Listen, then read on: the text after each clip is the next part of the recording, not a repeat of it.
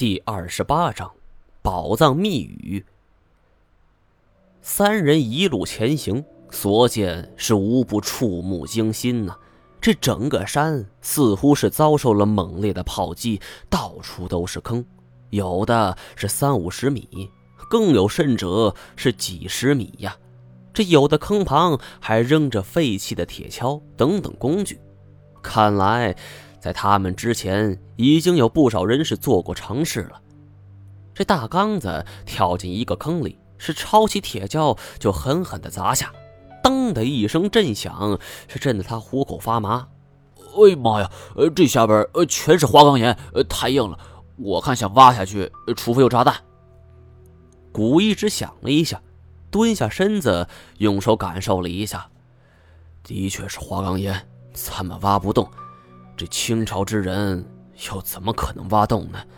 为了埋宝藏搞如此大一个工程，也太不值了吧！三人正在一筹莫展之际，忽然西边有潺潺流水。他们顺着流水声望去，原来是一股清泉从这地下涌出，如今已经形成了一泓清澈的小湖。大刚子是捧了一碗，喝了一口。哦，不错，呃，太好喝了，呃，这可比老家自来水好喝太多了，呃，这才是真正的泉水的。说完，他是写下自己的水壶，要将自己的水壶灌满。呃，等一下，小班子喊道：“这湖水好奇怪。”的确，这水太清澈了，你看，这里边连条鱼也没有，再加上这附近瘴气很重，大刚子别灌。古一只是连忙阻止。这大刚子也慌了，呃呃呃，刚才我喝那么多，呃，不会死了吧？呃，当年诸葛亮南征，呃，不就是喝了毒泉的水吗？是越说越害怕，这大刚子直接干呕了起来。要说会送命，应该有点危言耸听了。古一指是仔细查看着湖水周围的环境，忽然注意到这湖边有着一丛茂密的植被，遮挡住了一座石碑。只露出来石碑的一角。他过去拨开石碑，看到那石碑上的字儿，思索片刻，是高声喊道：“啊，我知道宝藏在哪儿了！”原来这座石碑虽然已经残破，但是仍能看出些许字迹，上边是三个大字：“龙雅泉。”古一指当即给这两人分析：“你们还记得那首诗吗？”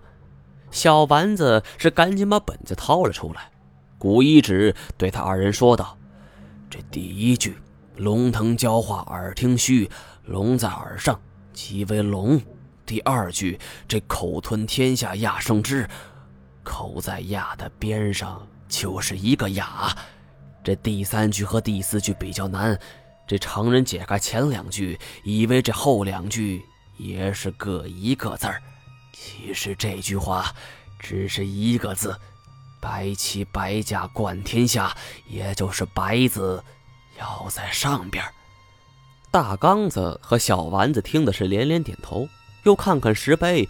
虽然古一指的说法令人心服口服，但是最后的“全”字也只是指出这上边的“白”字，可这下面这句话又该怎么解释呢？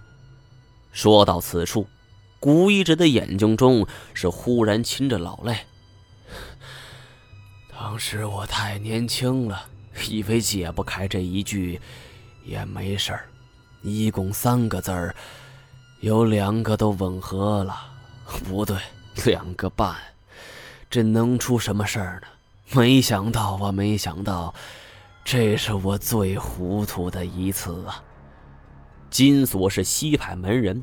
西派中有名之人，他全都知道，但是关于这个大刚子和小丸子，他却并未耳闻，所以直接说出了自己的猜测：“呃，他们俩，嗯，都被屋里边了。”古一只是点了点头。这种凄凉感我也经历过，除了此次的大漠之行，从八百媳妇的经历来看，每一次。我身边都会有人死去，梁世赞、白拓、白夜，一个个开始时还欢声笑语，过不了多久就成了一具冰冷的尸体。更何况这大刚子和小丸子还是与古一指并肩作战的战友啊！下去后的经历不堪回首，就不说了。因为需要留下一个人把风，这大刚子和小丸子急于打响名号，我也没拦着。他们这一下就再没上来。虽然古一指这一段经历令人唏嘘，但是我不明白这经历跟我有什么关系呢？